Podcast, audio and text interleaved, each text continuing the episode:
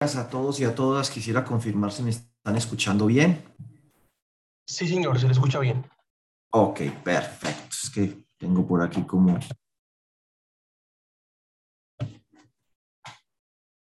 Listo. Si hay algún problema con el sonido, por favor les agradezco me lo hagan saber. Bueno, pues como siempre nos encontramos en nuestra cita de cada ocho días. Muy buenos días a todos y especialmente hoy a las personas que son o han tenido esa fortuna, ese privilegio de ser madres. Ah, pues las personas aquí que sin ser madres son unas madres. Ayer tuvimos la posibilidad de celebrar ese día tan especial en compañía de las personas que a nuestro alrededor son madres. Pues la mía se murió en diciembre, pero tengo madres alrededor, mi esposa, la madre de mis dos hijos, así que bueno, un día muy bonito, espero que el de ustedes igualmente, aún aquellos que, pues, por algún motivo su madre ya partió, pues siempre ese recuerdo nos va a quedar ahí muy lindo y será un día para recordarla de modo muy especial. Bueno, dicho esto, también quiero agradecer a todas las entidades que pues se conectan desde muy temprano con nosotros. Pues es muy difícil eh, poder tener a todas y mencionarlas a todas, pero es muy bonito ver entidades como la Cooperativa de Colgates, en con Carlos Gómez, su gerente, el Fondo de Empleados de la Franco, la doctora eh, Claudia Solange, COP Siglo XX, Fonenergy, Coprocal, que creo que es la Cooperativa de Profesores de Caldas, el Fondo de Empleados de Caficentro, Caja Unión y otras personas que por ahí vi, casi estoy seguro que son de Cúcuta también, sino que se conectan con su nombre, entonces puedo patinar un poco, pero de Cúcuta se conectan, de Medellín muchísimo, Metrofen, el Fondo de Empleados del Metro, Credit Café, la cooperativa a la que soy asociado, la doctora Denise, saludos, Cooperativa Autónoma de Cali, Multiacop de eh, ahorro y crédito aquí en Cali, del Cauca, que es del departamento del Cauca, Cocafé, que es una cooperativa de caficultores, casi creería que están en Quimbaya, eso significa la Q, FEINCOPA, que es el Fondo de Empleados de Olímpica, de aquí de Cali, FEIP, eh, del Ingenio Providencia, Fonen Plus, Patino, pero creo que es de Medellín, y Cotrapromasa. Hay muchas más y se irán conectando durante el transcurso eh, del consultorio y solo quería pues por intermedio de esos nombres que alcancé de mencionar, muchos de ellos los cuales conozco personalmente, darles la gracia a todos los que se conectan y que son la razón de ser nuestra como equipo de trabajo. Para ustedes nos esforzamos cada día en hacer las cosas mejor y traerles temas que puedan ser de su utilidad. Eh, seguramente, pues ya sobre este tema de las tasas de interés les he compartido los enlaces y todo. Eh, recuerden, esta semana empiezan los vencimientos de medio magnético. Mañana, qué terror. Yo tengo unos pendientes por hacer. Ya iniciamos nuestro proceso de formación integral en riesgo de liquidez. También tuvimos este 7 de mayo el taller de elaboración del plan de control social. A quienes participaron pues recuerden que les vamos a estar haciendo eh, llegar pues el plan eh, de control social que dimos en la capacitación, que es el plan de trabajo, el cronograma con el papel de trabajo de qué hacer en cada una de esas actividades y con los, con los pasos para que el comité de control social pues tenga una guía eh, que le permita cumplir con las funciones que están allí en la circular básica jurídica. Muchas gracias a las personas que nos acompañaron y recuerden que el material les va a estar llegando hoy. Esta semana eh, iniciamos el tema de eh, Circular 36, Sistema de Gestión de Seguridad de la Información. Iniciamos el 12 de mayo, que es, si mal no estoy, jueves, el jueves. El 3 y 4 de junio vamos a tener nuestro encuentro de oficiales de cumplimiento y encargados de SARLAF el 10, 17 y 24 de junio el taller práctico de elaboración del, de la evaluación de la cartera paso a paso de manera práctica. Recuerde que la circular 35 eh, estableció que esa evaluación debe ser de manera semestral, pues para los fondos de empleados de categoría plena, las cooperativas con actividad financiera y las demás entidades de niveles 1 y 2 de supervisión que les aplica el tema de pérdida esperada. Entonces, los que van a aplicar o ya están aplicando el modelo de pérdida esperada, a esos desde ya les aplica la evaluación semestral de cartera. La primera al corte de mayo se hace durante junio y la segunda eh, al corte de noviembre durante el mes de diciembre. Entonces, la idea es que ese 10, 17 y 24 de junio en esas tres sesiones las personas al final deberían estar ya con su evaluación de cartera hecha y les vamos diciendo para cada sesión qué información deben traer para pues que vayan avanzando hacia la siguiente y eh, corrimos un poco más para no tener tanta programación. El 22 de julio, nuestro seminario de actualización manual NIF. Este 16 de mayo, hoy no quiero compartirles eh, un cronograma que hemos venido elaborando, o un cronograma no, como una especie de checklist de responsabilidades dependiendo del tipo de entidad y nivel de supervisión, que lo hemos venido enriqueciendo. Eh, pues vamos a ver si hoy el tema del tiempo eh, nos da. Comentarles, como les he venido comentando, que el tema de la inflación pues anda desbordado. Tal vez ustedes vieron que la inflación está en los últimos 12 meses llegó a 9,23, es decir, que está en este puntico de aquí arriba, en este punto de acá, que si ustedes miran esa rayita verde, la, la última vez que tocó ese nivel fue por aquí, hace más de 20 años. Ya superamos inclusive los niveles de inflación que se alcanzaron hace unos 5 o 6 años atrás, cuando hubo pues la, la, más reciente crisis inflacionaria. Entonces, pues seguramente eso tiene a todo mundo preocupado, especialmente a las autoridades monetarias, y por eso es que vemos que la ETF no para de crecer. Y el asunto es que en esta época, en esta época, que la inflación no fue tan grave como la que está ocurriendo ahora, el nivel de la ETF llegó a estos niveles entre 7 y 7 y medio, apenas está como por aquí a 6, o sea que una ETF del 8% no sería algo descabellado, cosa que podría alcanzarse en los próximos meses. Y de ahí la importancia de que aquellas personas que, personas no, pues instituciones que están pensando en eh, hacer pues campañas de crédito, en endeudarse de pronto hasta con el sistema financiero, deben saber que les va a salir un poco más costosa la financiación y si tienen pues captaciones de CDTs, ni se diga. Había un respiro un poco el tema de las tasas de interés, pero nuevamente pues inició su carrera de ascenso hace algunos días. Entonces el IBR eh, en esa época, mírelo aquí está, alcanzó niveles casi del 8%. Esos niveles habían rebotado ya aquí, pero podrían otra vez reactivarse. Entonces tenemos pues unas tasas alticas y la tasa de usura continuó creciendo, es decir, o la tasa máxima legal permitida ya está en el 2, 18. Eh, bueno, y en general, pues todos los indicadores, no voy a abrumarlos más con la información que ya les he comentado y que de pronto en otro consultorio vamos a volver a tratar, pues como con más detalle. Lo que les quería actualizar era ese tema de que las tasas de interés, pues ahí es necesario revisarlas. Eh, pues aquellos que puedan aguantar las tasas maravilloso porque tienen recursos propios y además hasta excesos de liquidez pero aquellas entidades que captan ahorros como CDATs o que tienen obligaciones financieras, es importante que hagan análisis de sensibilidad para que tomen eh, decisiones de ajuste en materia de gastos o de programas, sobre todo porque una vez las tasas de interés suben, los CDATs recogen esos cambios de manera muy rápida, las obligaciones financieras de manera casi inmediata y cuando uno le traslada eso al crédito, no solo se tarda algunos meses en tomar la decisión, sino que después de que la toma se tarda más de un año en que la cartera recoja esos efectos.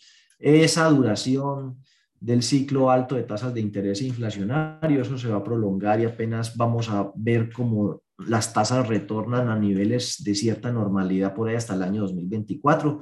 Así que hay que prepararse por un 2022, 2023 de tasas altas, lo cual pues de cierto modo es un respiro para las tasas de interés eh, de, las, de las inversiones, los que han tenido excesos de liquidez, y también por el lado de la competencia, que por cierto no para.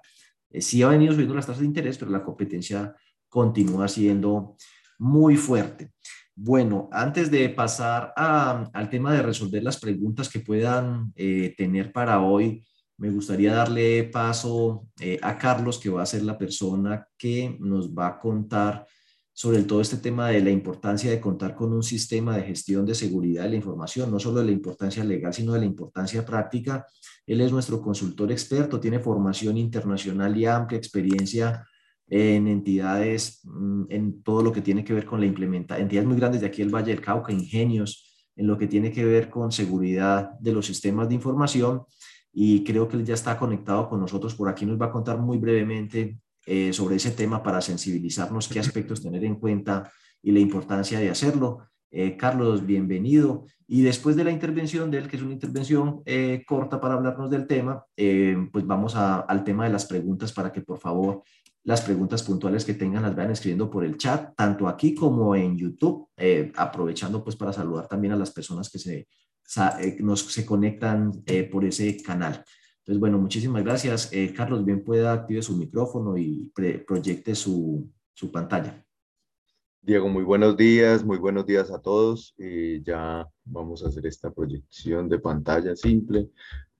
Aquí básicamente, y vamos charlando un poco, no vamos a salir de esta pantalla, es que a partir de esta normativa que ustedes tienen eh, y esta nueva arandela que le salió con la circular 36 eh, amplió el concepto del SARO a nivel de la seguridad de la información. Y dentro de las sugerencias que maneja eh, específicamente en el anexo 2, trabaja el SGSI, que es el Sistema de Gestión de la Seguridad Informática. Es toda una eh, digamos que una normativa, un estándar eh, que podemos tipificar específicamente en la ISO 27001.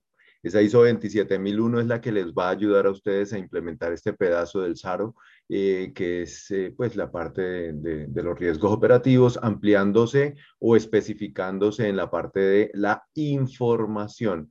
En esa línea de ideas, como les decía Diego, este 12 vamos a, estar ah, iniciando este curso bien interesante, que más que un curso es una invitación a, que hagamos o implementemos este sistema eh, como tal, este punto que, que, les atañe a ustedes y que para algunos de ustedes se les vuelve obligatorio, para otros es opcional, pero muy seguramente en el corto tiempo va a ser obligatorio. ¿Cuál es la dinámica de nuestro trabajo para no alargarnos mucho?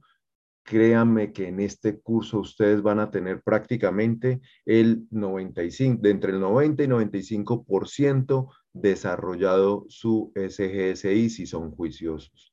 Es decir, cada semana vamos a arrancar a, por medio de unas herramientas, muy básicas. Ya ustedes si tienen algunos sistemas de gestión un poco más eh, mm, con tecnología implementada, igual los pueden vaciar en, eso. Pero vamos a trabajar en herramientas Excel muy sencillas, pero como para todo debe haber un orden, lo primero es caminar sobre esas piedras complicadas donde vamos a meternos en toda la, etimología de esta situación que ustedes tienen en este momento.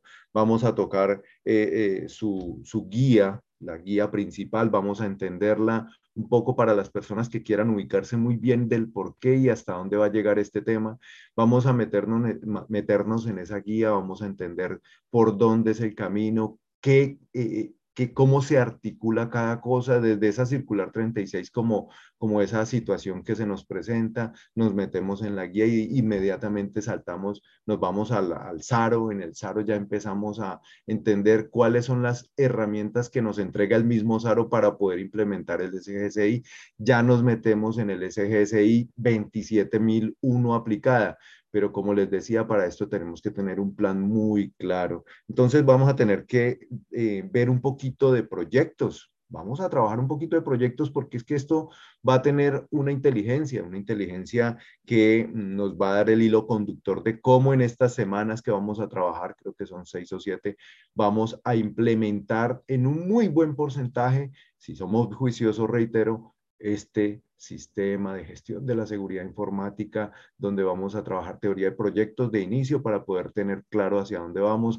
Vamos a recorrer todos estos documentos, de ahí nos vamos a ir uno a uno tocando los puntos que eh, se requieren, algunos opcionales, otros que son necesariamente implementables, totalmente obligatorios para la implementación. Sin embargo, eh, vamos a extendernos con estas herramientas que les digo e inclusive a redactar un riesgo. Vamos a aprender a redactar un riesgo porque es uno de, los, de las debilidades que tenemos en este momento y que mm, hemos tenido la oportunidad de revisar algunas matrices de riesgos y no realmente no tienen una redacción muy clara. Es una formulita muy sencilla, vamos a trabajarla Vamos a trabajar basados en la ISO 31000, que es la que sugiere la 27000. y vamos a trabajar en la parte de, em, responsabilidades eh, con una herramienta muy interesante que es el RAS. Eh, o el RASI como tal, nos vamos a ir a la parte de identificación de activos y cada uno de los puntos va a tener una herramienta que ustedes,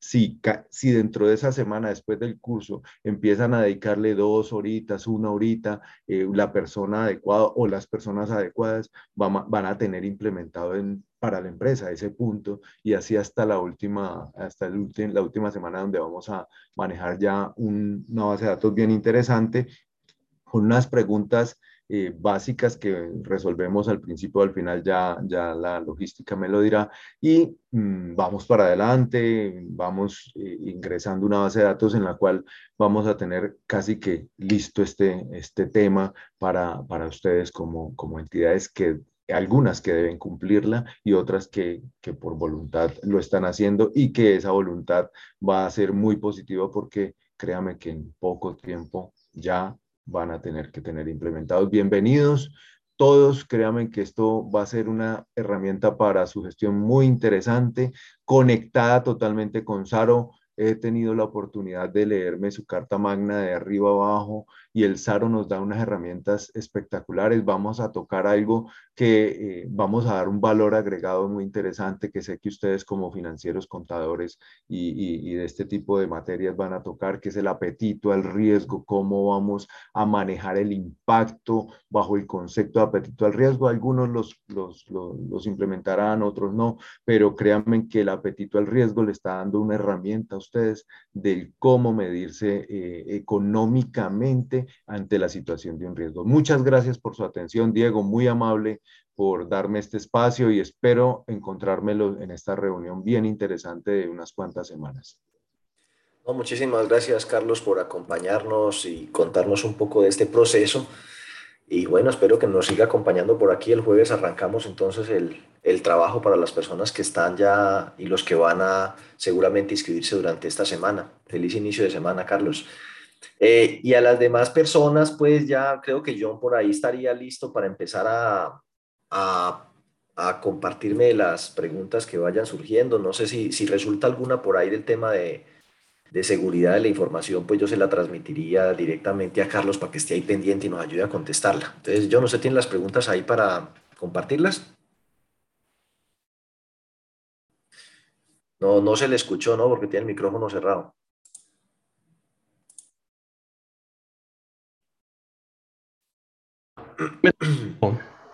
Ahora sí lo estamos escuchando. Muchas gracias. Bueno, no las tengo proyectadas, pero se las voy a leer. Por ejemplo, una pregunta es, ¿quién es el dueño del proceso de seguridad de la información o riesgos? ok, no sé. aquí, aquí con, todo gusto te ayudo, Diego. Mira, eh, depende, depende. Aquí en Colombia somos muy flexibles en, ese, en esa instancia porque en teoría eh, es la, gestión de calidad. Y si nos hablamos de gestiones de calidad, porque esto es un sistema de, gestión de la seguridad informática, eh, habría un, área o un encargado dentro de la empresa que debe, eh, digamos que, darle la columna vertebral a esto. Pero nuestra dinámica en la empresa, una persona se encarga de cinco o seis actividades, entonces ya es, ya es un tema de a quién eh, le vamos a, poner a manejar esto. Por lo general es una persona estructurada, eh, con un perfil eh, administrativo o, de ingeniería industrial, que tenga todo el esquema mental de procesos, de implementación de proyectos, pero seamos honestos, aquí tenemos que sacar adelante las cosas por cumplimiento, pero más que eso, y eso es lo que quiero que entiendan, es por seguridad de la información. ¿Quién es el, el, dueño? El dueño de la información. Cada uno de nosotros somos dueños de la información y vamos a entregar un granito de arena para que este, todo este sistema de gestión sea un éxito. Entonces, todos nos volvemos auditores de una u otra forma. Ok, muchas gracias. Por acá también están preguntando que si los fondos de empleados de tercer grado de supervisión, hasta qué punto tienen que implementar SARO, Sistema General de Seguridad de la Información, y para los que no estén obligados, ¿qué recomendación nos, eh, nos haría? ¿Qué? Bueno, yo les digo una cosa, yo me leí de arriba abajo su carta, su carta magna, está buenísima, interesantísima, desde todo el concepto de SAR, de, de, de SARO sobre todo, que fue en el que me metí más todavía, yo les diría que así no lo tengan que cumplir. Entiendo que, y, Diego ya, ya hará la claridad de cuáles son los específicos que tienen que cumplir, pero entiendo que los que no tengan movimiento de préstamos y cosas de estas son los que no lo deben cumplir por ahora, pero créame que les va a tocar cumplirlo. A todas las industrias, a todos los sectores, les va a tocar implementar la seguridad de la información por medio del SGSI. O sea que eh, la sugerencia es que lo vayan desarrollando, no tímidamente, entrele, entrele de una vez, haga las tareas que se van a hacer y ya tiene su sistema funcionando. Hágale, que eso va a ser muy bueno, sobre todo no tanto por el cumplimiento, es que si nos metemos en el tema del cumplimiento, pues hombre, unos pocos quizás lo tengan que cumplir, pero si nos metemos en lo que realmente implica esto, que es la seguridad de esa información, todos deberíamos incluir desde las pequeñitas, medianas hasta las grandes industrias. Mire, al respecto yo tengo algunas lecciones eh, o algunas experiencias que me gustaría compartirles para pues reforzar ese tema. Un fondo de empleados en Pereira se le dañó el disco duro. ¿Y cómo le parece que sí hacían backup en ese mismo disco duro? Y entonces no tenían backup externo. Eso hizo que el fondo de empleados paralizara sus operaciones tres meses. Increíblemente, a lo único que pudieron acudir al hecho de que la contadora era una contadora externa y hay un programita que es una aplicación con la cual se hacen los reportes a la Superintendencia de Economía Solidaria que se llama el SIXES, que implica exportar una información detallada de ciertas cosas. Ustedes pues lo conocen, yo es más porque todo por Carlos y cargarla en los archivos planos en, eso, en ese programa para reportarlo a la super. Le cuento que fue lo único que les quedó de la contabilidad, de la información de ese fondo de empleados y con eso cargaron saldos iniciales, echaron la bendición, de aquí para atrás, perdón y olvido y, y arrancar de aquí para adelante porque no hay más de otra. Eso, por ejemplo, digo yo, todo lo que es la política de backups, de restaurar, de tener pues sistemas redundantes, de respaldo externo, hacer pruebas, porque pues también es cierto que a veces van a descomprimir esos backups y no sirven. En fin, eh, pues creo yo que es un tema que a todos eh, les atañe. A otro fondo de empleados, un hacker les encriptó la información.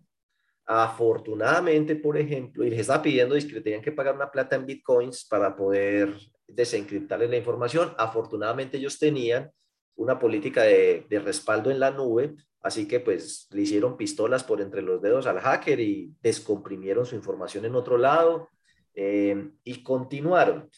Y para continuar hablando de las cosas que podría pasar y que es muy importante tener en cuenta, no solo como riesgo, sino como oportunidad, porque el riesgo también es la probabilidad que algo bueno no te pase.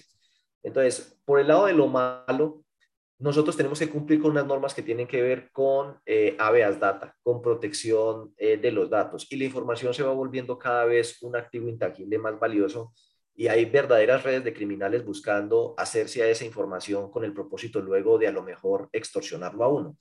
Yo he visto eh, casos en los cuales, por ejemplo, en Manizales, pero no, no la, la noticia fue pública, cayó uno de los call centers de estafas más grandes de Colombia en Manizales y le voy a decir cómo funcionaba. Empleados de entidades financieras bancarias sustraían las bases de datos de clientes con los datos, la mayor cantidad de datos posibles y se las vendían a ese call center que llamaba a las personas pues conociendo bastantes datos respecto a sus productos con las entidades financieras, les hacían creer a las personas que realmente eran del banco y terminaban pues siendo víctimas de una estafa. Y estamos hablando del sistema financiero que hace rato tiene implementado estándares altísimos. Si uno mira el tema de habeas data, a uno le dan autorización para el tratamiento de datos, pero uno tiene que garantizar el, la diligencia en el manejo de esa información, de que terceros no autorizados no van a acceder a esa información, quién sabe con qué tipo de propósitos, y nosotros en eso somos eh, bastante vulnerables. Y así podría uno, pues, seguir señalando por el lado del riesgo. Pero si nos vamos por el lado de las oportunidades, hoy hay una serie de entidades que se están migrando del, pues, parcialmente y unas totalmente al tema del trabajo remoto, al tema del trabajo desde casa. Y eso implica también entonces evaluar, eh, pues, si nuestra entidad podría, por ejemplo, ver eso como una oportunidad. Manejar pagarés desmaterializados, por ejemplo, implica mayor control y seguridad sobre el activo más valioso de muchas entidades que su cartera, que está respaldada en pagarés, en títulos valores, que a veces se encuentra uno que están arrumados, mal archivados, que el día que se va a ejecutar un proceso jurídico el pagaré no aparece, pueden haber problemas de carácter administrativo y operativo, problemas en el archivo, o puede haber problemas también de corrupción. En algunas entidades se ha sucedido que corrompen un empleado para que vaya y sustraiga los pagarés de una persona que, por ejemplo, ya sabe que lo van a sacar de la empresa. Y entonces así cuando la cooperativa o fondo va a tratar de cobrarle la obligación, resulta que no tiene el título o valor contentivo de la deuda frito. Y va uno a ver, y es que, por ejemplo, los pagarés están archivados en las carpetas físicas, hay el acceso libre de cualquiera que pueda ir al archivo y sacarlos. Entonces, migrarse a, por ejemplo, em, el tema de los pagarés desmaterializados, a la digitalización de ciertos procesos, las solicitudes de crédito, las solicitudes de auxilio, las es maravilloso porque ahorra costos de almacenamiento. Imagínense, un grave problema de las empresas hoy en día es que no tienen espacio suficiente ya para sus archivos uno tiene la obligación legal de conservar esos archivos. En este momento puedo patinar, pero dependiendo de la empresa, eh, se pueden destruir, no sé si a los 10 o 20 años, pero igual los tienen que microfilmar o, guardar digitalmente. Ríase uno tener el caso de una persona que después se va a pensionar y quiere que necesita de uno mirar un tema o revisar un tema de semanas cotizadas hace 15 o 20 años y esa información no aparece por ningún lado el problema al que se mete uno con ese potencial pensionado que no se logra pensionar por un problema que tiene que ver con uno. Yo he visto entidades que el tema de archivo, gestión documental, está en las bodegas inmundas, cubiertas de polvo, con ácaros, con roedores, con ya se las ha comido, si no es la humedad, se los ha comido el gorgojo, y, uno y ese es disque el archivo. Y otras que tienen eh, una oficina entera, un piso entero arrendado nomás para arrumar papeles. Entonces, todo este tema de la digitalización de la tecnología nos abre la posibilidad de que un asociado ni siquiera tenga que ir hasta nuestra oficina para diligenciar la solicitud de crédito, adjuntar los documentos. Usted podría, y lo hemos visto y lo seguimos viendo cada rato, eh, hacerle la autorización y decirle firme el pagaré digitalmente, tanto el deudor como los codeudores, y todo eso se produce con toda la legalidad del caso, la tecnología ya existe, la ley ya existe, el marco regulatorio ya existe, y usted no, no archiva un solo papel. Imaginen los costos y la mejora en términos de agilidad, calidad, rapidez y además eh, de riesgo, ¿no? Pero el asunto es que entre más dependemos de lo digital, mayor nos exponemos a este tipo de riesgos tecnológicos. Entonces es importante que lo puedan implementar. Por supuesto que por ahora, desde el punto de vista eminentemente legal, son las cooperativas con actividad financiera las que deben implementar el Sistema General de Seguridad de la Información y el Sistema de Riesgo Operativo. Pero más allá de eso, toda entidad está expuesta a riesgos operativos y este es uno de los más importantes. Así que de acuerdo con su tamaño, complejidad, capacidad, pues podría ir evaluando la pertinencia o no de documentar y formalizar y mapear los riesgos operativos y específicamente este del tema tecnológico. No sé si Carlos ahí tenga algo que agregar.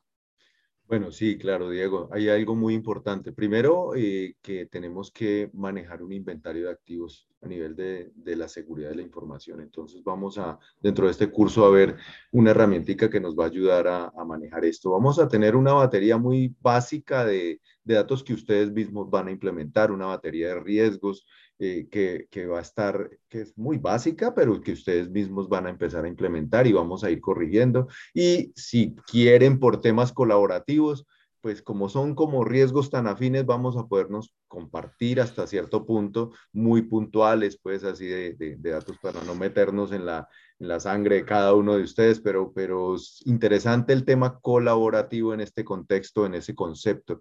Hay una cosa muy importante, Diego, es conexión con gobierno corporativo. Recordemos que todo sistema de gestión tiene una articulación directa con la planeación estratégica. Por favor, los que vayan a hacer este curso, por favor, tengan a mano su plan estratégico, actualizado no, pero ténganlo a mano. Los objetivos para nosotros van a ser muy importantes porque créanme en esto, los sistemas que ustedes estén apuntando o estén realizando, tengan implementados, si no están conectados con gobierno corporativo, políticas, objetivos, misión, visión, están fuera de línea.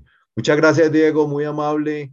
a todo el equipo y, que estén muy bien. Mucho gusto. Los espero la próxima semana. Gracias. Esta semana. Eh, bueno, por aquí hay otra pregunta en el chat. Em, y esta, pero ya no tiene que ver con sistemas y seguridad de la información, Carlos, muchísimas gracias.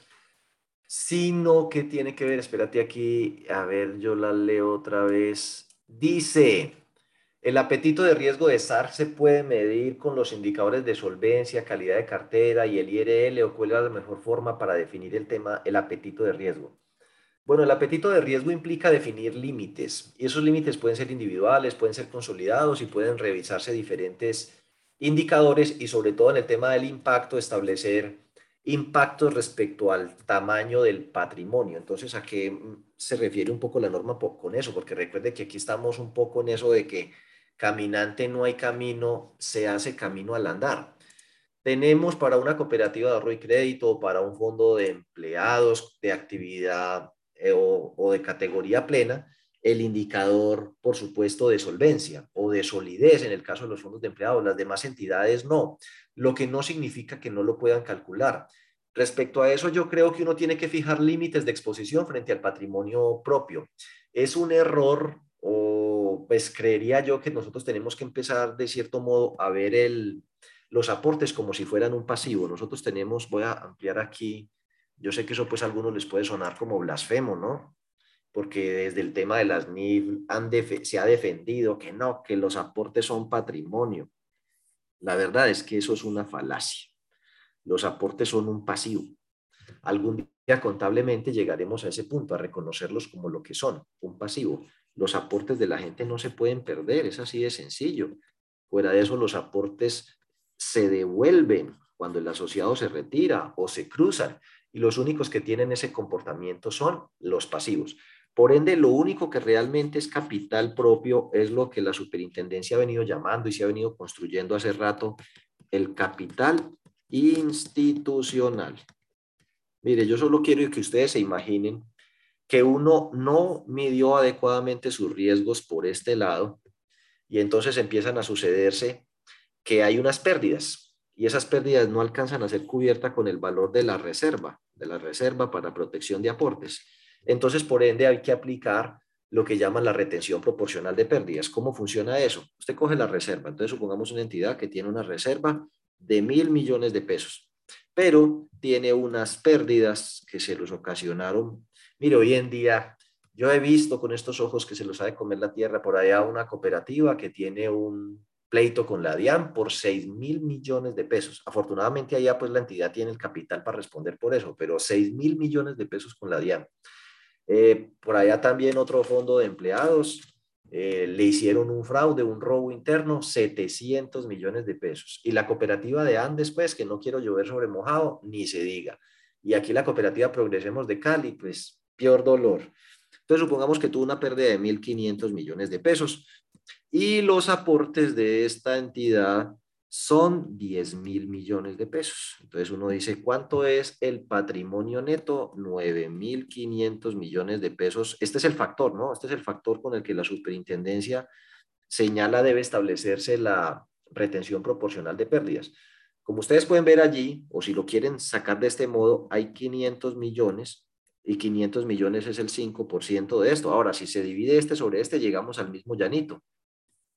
Solo podemos devolver el 95%, o visto del otro lado, tenemos que retenerle un 5%. Entonces usted coge un asociado y le dice, este asociado se va, hay que devolverle un millón de pesos, y le dice ahí menos 50 mil pesos, y por aquí dice retención proporcional de pérdidas, y entonces le vamos a devolver 950 eh, mil pesos.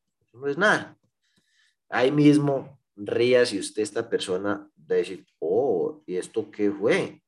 ¿Cómo así que 50 mil pesos retención proporcional de pérdida? ¿Eso qué significa? Entonces les empieza a explicar, no, que la ley 79, que la ley 54, que la circular básica jurídica, lo que usted le diga no va a servir de nada. Lo único que él sabe es que le confió una plata a una organización que le acaba de generar una pérdida de 50 mil pesos cuando él lo que aspiraba era a otra cosa. Este habla con este otro, ¿cómo te parece lo que me pasó? ¿Cómo te parece lo que me pasó? ¿Cómo te parece lo que me pasó? Y ya entonces, cuando menos piense, tiene usted un poco de gente retirándosele de la entidad, que porque tiene unas pérdidas, que lo más probable es que se quiebre, que la entidad va a eh, estar ilíquida, se genera un, un pánico y terminan acabando con la organización. En el caso del fondo de empleados del que les estoy hablando, que es un caso cierto, en el año 2018 se les presentó el fraude de los 700 millones de pesos. No le han retenido un peso a nadie porque las reservas y la solvencia patrimonial de ese fondo no tiene problema. Pero el mero hecho de que la gente se haya dado cuenta de que hubo una pérdida de 700 millones por un fraude interno, generó un daño reputacional tan grave que se les ha retirado el 25% de los asociados y se les han llevado más o menos unos 6 mil millones de pesos en captaciones, especialmente pues CDATs y los mayores aportantes y ahorradores han salido corriendo por una pérdida de 700 millones y eso que tienen como 3 mil millones de pesos de reservas. O sea, la pérdida sí es grave, pero no es que la plática se vaya a perder. Si eso es así, sin retenerle un peso a nadie, y llevan tres años, 18, 19, 20, 21, ya cuatro años, y no se han quebrado, pues ya no se van a quebrar. Y la gente sigue paniqueada por una pérdida que inclusive ya han jugado. Entonces, ¿a dónde voy con? Porque a pregunta compleja, respuesta compleja usted debería establecer su apetito de riesgo única y exclusivamente sobre los niveles de capital institucional.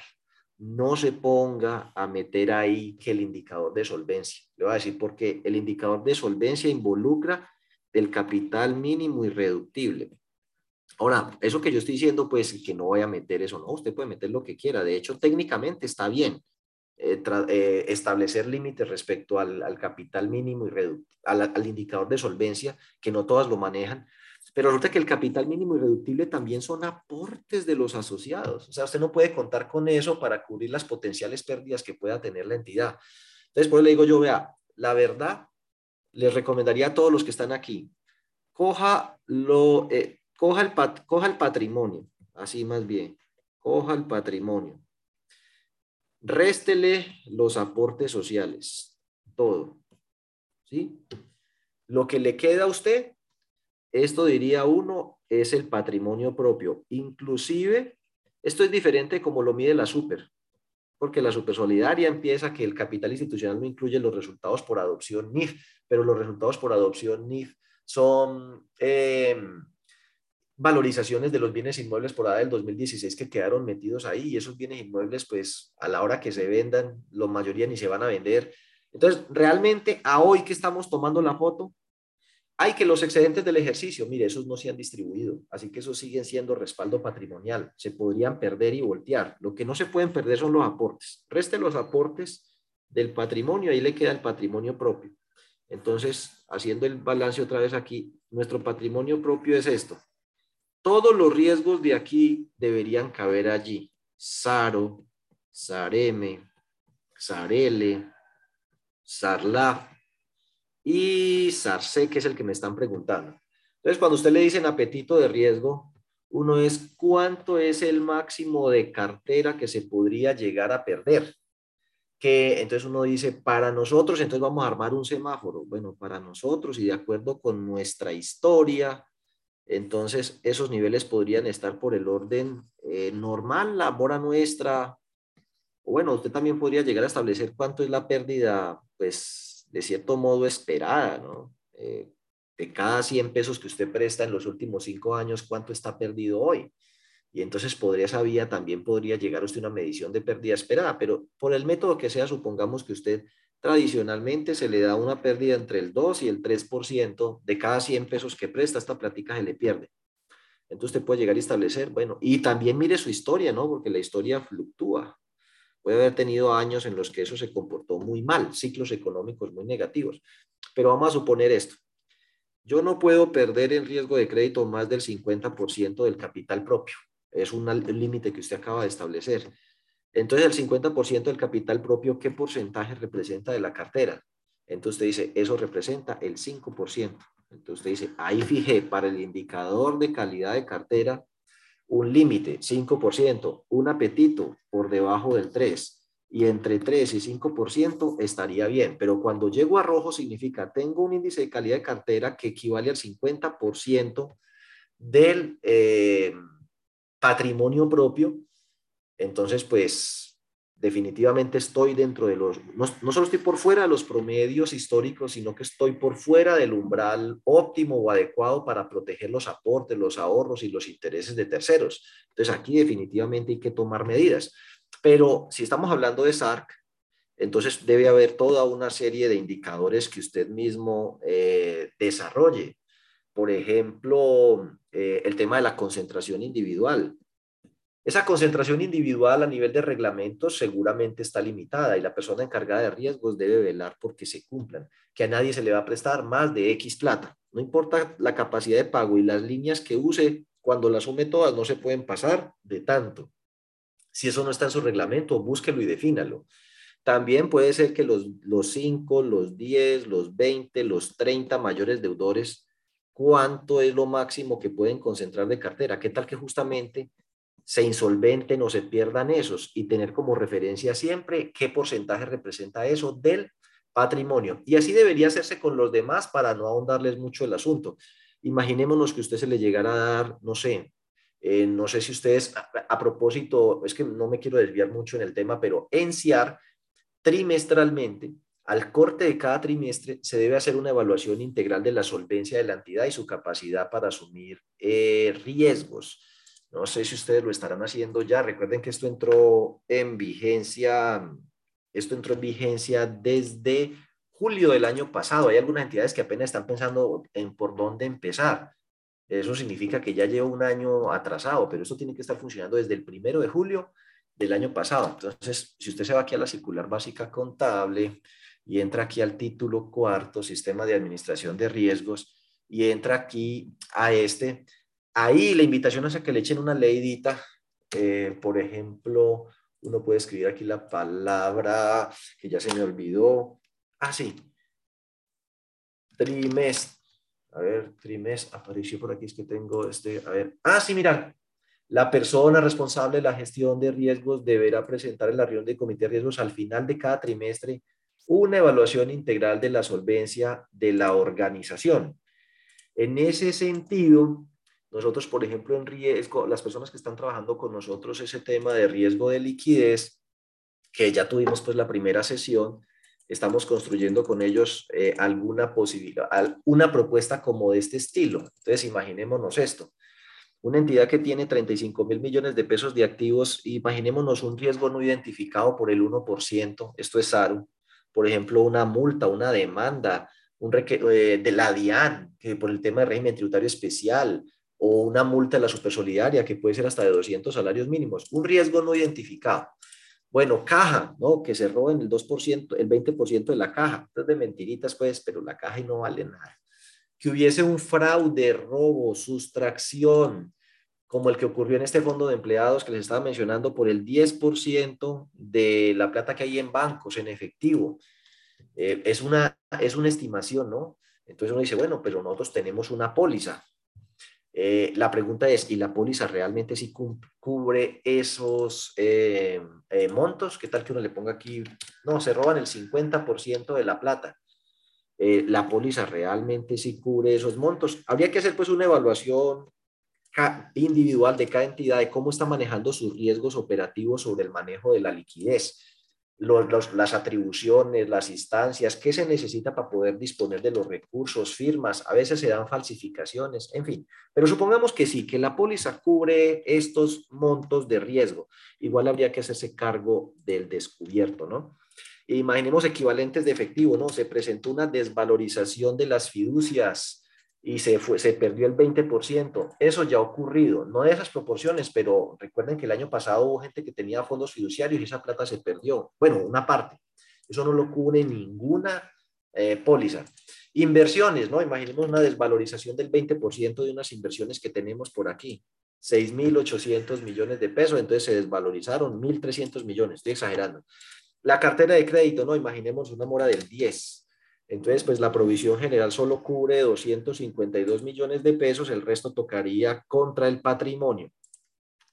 Y bueno, cuentas por cobrar se perdió el 20% y cayó un meteorito justo en la propiedad, planta y equipo.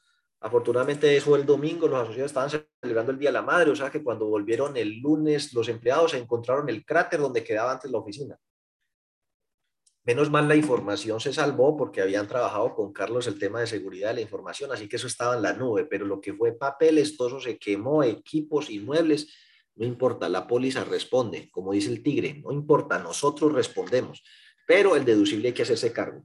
En ese caso, la sumatoria de todos esos riesgos equivale a 4.200 millones de pesos. Y si uno va a ver, el patrimonio sin aportes de esta entidad apenas es de 1.500, o sea que por cada 100 pesos de riesgos apenas tiene 36 eh, pesos. Lo que quiero decir es un, es un tema de definir apetito eh, de riesgo, pues muy individual, cada entidad, pero debería eh, aunque no le toque implementar SARO, ni SAREME, ni SARO, eh, establecer cuánto puede llegar a ser el monto de los diferentes riesgos que pudieran llegar a materializarse en su entidad, una multa por un tema de SARLA, una demanda. En eso, pues podría ser como en este, esta entidad que hay aquí, esta, esta, es una entidad real, pero pues no vamos a decir cuál es, porque entre otras cosas yo tampoco me acuerdo, la estamos utilizando como como base eh, para la capacitación. Entonces, aquí está la evolución histórica de esta entidad y entonces ahí, ve cómo hay indicadores para SARC, indicadores para esto vendría siendo SARM y SARL, eh, estos serían indicadores para SARO y se establecen niveles de apetito, como están aquí.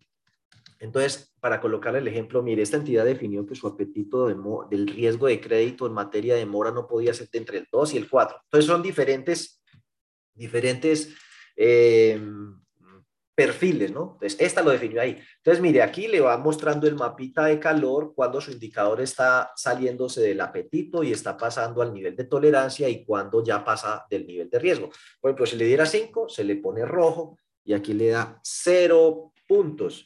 Si le pone 1,5, pues le da 2, pues le da verde y le pone aquí 5.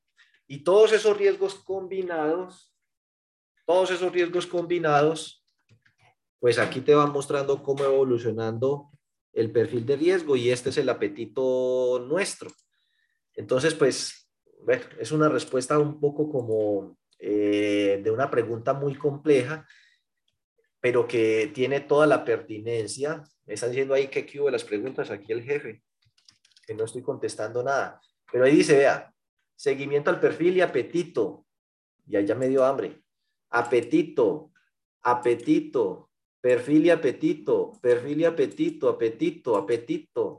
Y si buscan la palabra límite, también aparece límites, límites, límites, límites, límites. De hecho, aparece 33 veces la palabra eh, límites. Y pues dentro de los mecanismos de monitoreo de, y medición de los riesgos está la posibilidad de analizar la evolución de esas variables financieras sobre una base histórica, como por ejemplo índices de vencimiento de cartera, spread, suficiencia de margen, concentración. Todo eso forma parte del apetito de riesgo. Entonces, no, aquí siguiendo con el jefe, que el jefe ya me dijo que hubo de las preguntas. John, ¿usted las tiene ahí? ¿Las va a proyectar? Sí, señor. Permítame, ya se las proyecto. Ahí está, ya en pantalla. Este, bueno. Ahí está. No, pues eso ya lo contestamos. Listo. Esa, ya está. Eh, en los tres niveles de clasificación, ¿cómo lo clasificamos si es un riesgo que...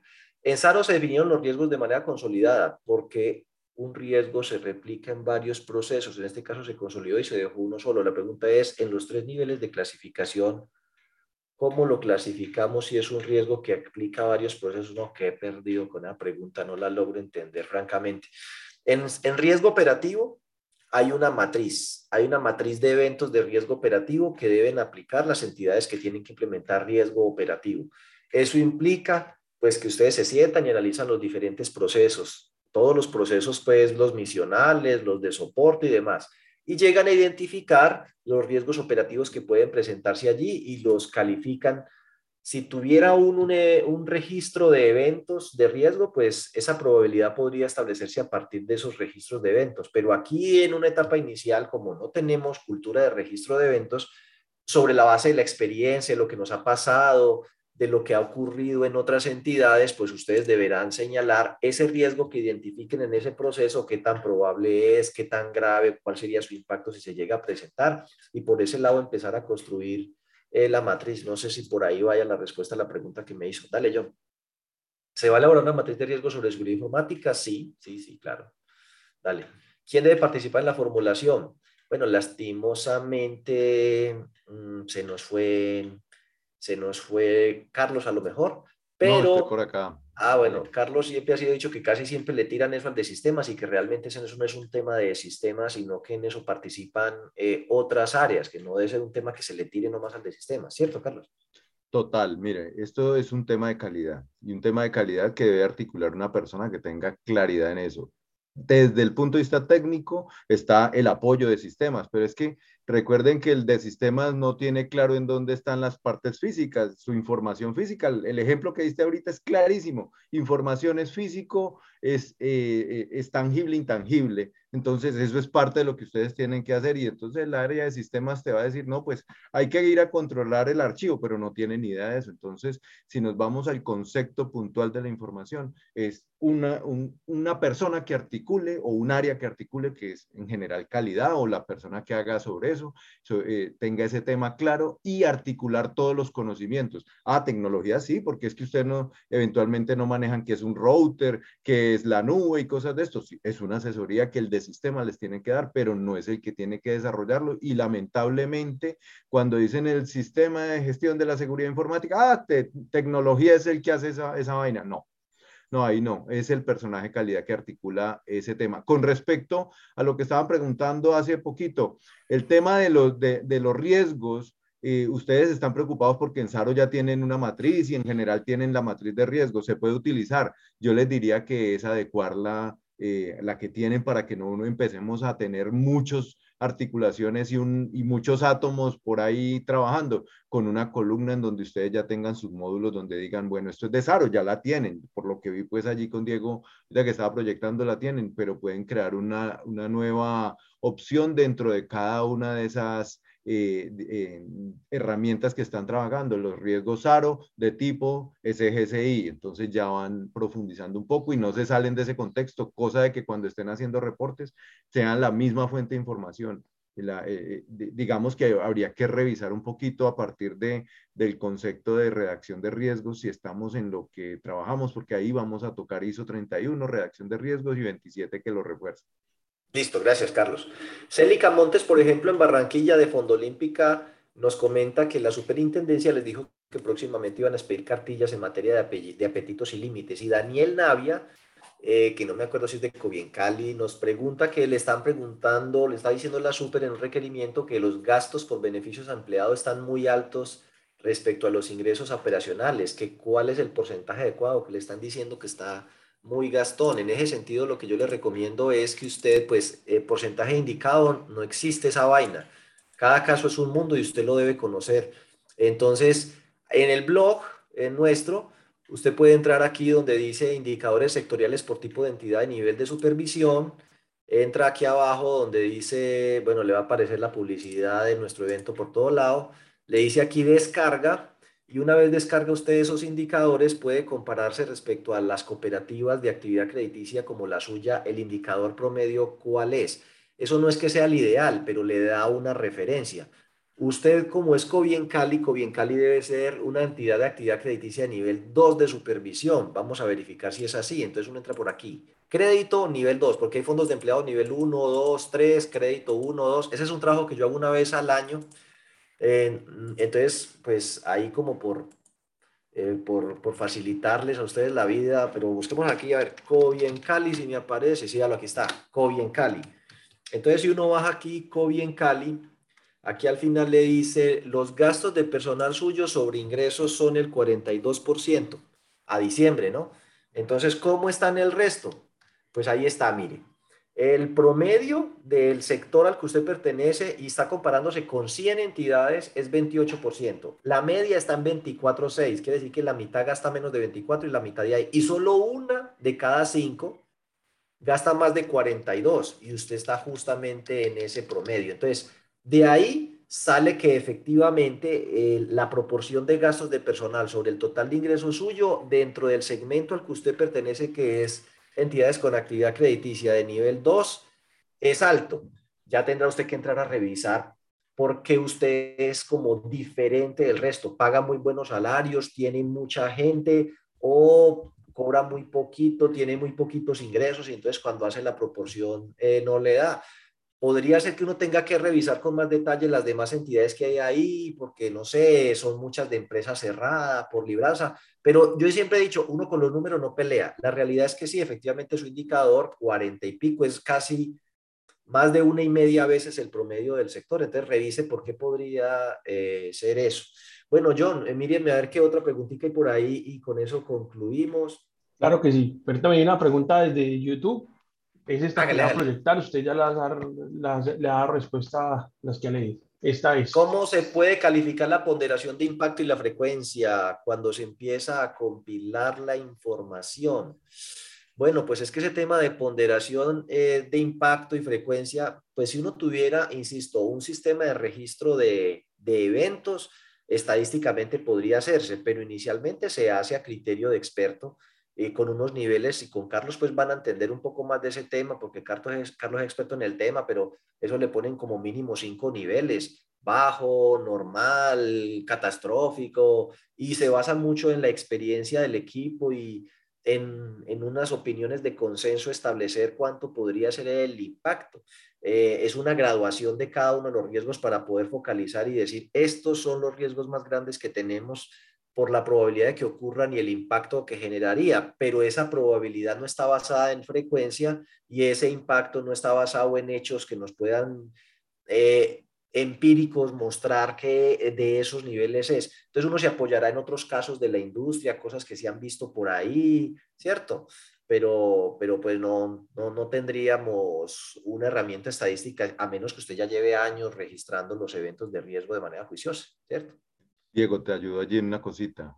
Básicamente el tema del impacto lo van a manejar ustedes con su apetito al riesgo bien diligenciado. Si ustedes eh, entendieron, atendieron lo que Diego hace unos 10, 15 minutos les explicó sobre apetito al riesgo, ustedes van a sacar todos sus, digamos que rangos sobre todo en el, en el, tema del impacto. La parte de la probabilidad es un poco más de, de temas de, de, repetición, pero el impacto ustedes en dinero van a definir cómo el impacto. Exactamente, van a tener una, algo que se le llama escalas de Likert, que van a ir de cero a tanto, de, van a clasificarlo en la ISO 31, les habla de cinco niveles, el estándar. Si ustedes quieren hacerla de 10 o pues ustedes verán, o de 3, pero hablamos de un estándar de 5 y en ese estándar de 5, los que quieran eh, colocarlo, eh, eh, atender el tema del apetito al riesgo, pues ustedes podrían decir, un apetito al riesgo simple, vamos a hacer mucho, poquito, nada, si lo quieren clasificar así y se van rápido, pero no es lo objetivo, lo objetivo es que ustedes manejan dinero, sus activos, hablando pues de los temas, de los temas de seguridad de la información, los pueden clasificar, bueno, entre 0 y 1 es tanto dinero, entre tanto y tanto, de acuerdo al indicador que ustedes manejaron en esa construcción del apetito al riesgo y eso es autónomo de cada uno, cómo lo van a hacer. Ya Diego pronto nos puede asesorar un poco más cuáles son los mejores para aplicar. De hecho, ya se los, se los comentó y eso en eso vamos a trabajar. Yo soy técnico y no sé de la parte financiera, contable y todo esto, y en eso nos va a apoyar mucho Diego. Entonces él nos va a ayudar a decir, bueno, sus indicadores para este tipo de identidad van a manejar de entre 0 y 5. Esto, el, el 0 significa cero aversión, es decir, una situación que se presentó muy sencilla y el nivel económico que impactó no fue tanto como para que nos perjudique, pero el quinto, si usted eh, llega a ese quinto, quiere decir que usted está tocando esos niveles que ya se pasó, de eso que explicaba por allá del 5%, y entonces ya empieza a caer la empresa en lo que en la industria le llamamos quiebra o, empezar a, a, ponerse mal la situación y que ya se nos cayó un proyecto de construcción de bodega que era lo que nos proyectaba desde lo industrial, pues nos, nos proyectaba futuro y eso era lo que nos iba a dar la mano y se nos pusieron una bomba y la cosa se complicó y nos quedamos más endeudados que un tremendo. Cosas de ese tipo que en la industria aquí lo vamos a traducir. Aquí, aquí ya Diego nos ayuda, ayude, nos ayuda en ese Yo trabajé en la cooperativa Central Castilla y cuando hubo un paro de corteros, se les ocurrió la maravillosa idea que para darle contentillo a la multitud enardecida, iban a sacar un proyecto de vivienda Castilla, 80 años, 80 casas por 80 trabajadores. Ese proyecto los enterró. Desde el principio hasta el final no calcularon la liquidez, se pusieron a construir un lote que no era viable, cometieron todos los errores, la suma de todos los errores en un proyecto que tenía las mejores intenciones y hasta ahí llegó una cooperativa de casi 60 años de trayectoria. Y así han venido dándose casos, así que no sería la primera vez. Em, el Liborio por allá está preguntando de Cotrancal y él les mostré, eso está en, la, en el blog, los indicadores están en el blog de nuestra página web. Y saludos a Fodentel de Popayán y a una cooperativa Cotracena del Chocó. O sea, se nos conecta gente desde muy lejos. John, ¿me quedó faltando alguna pregunta? Y si no, pues ya nos vemos dentro de ocho días. Bueno, muchísimas gracias a todos. Espero les haya sido de utilidad. Las personas que, con las que iniciamos, pues, este jueves el proceso de Sistema General de Seguridad de la Información y el viernes continuamos eh, con el tema de riesgo de liquidez y los que se perdieron el curso de directivos y de control social, pues lo pueden comprar en diferido. Y bueno, y, y cooperativa suya, bueno, se nos han conectado mucha gente, gracias a Dios. Nos vemos dentro de ocho días. Gracias, Carlos.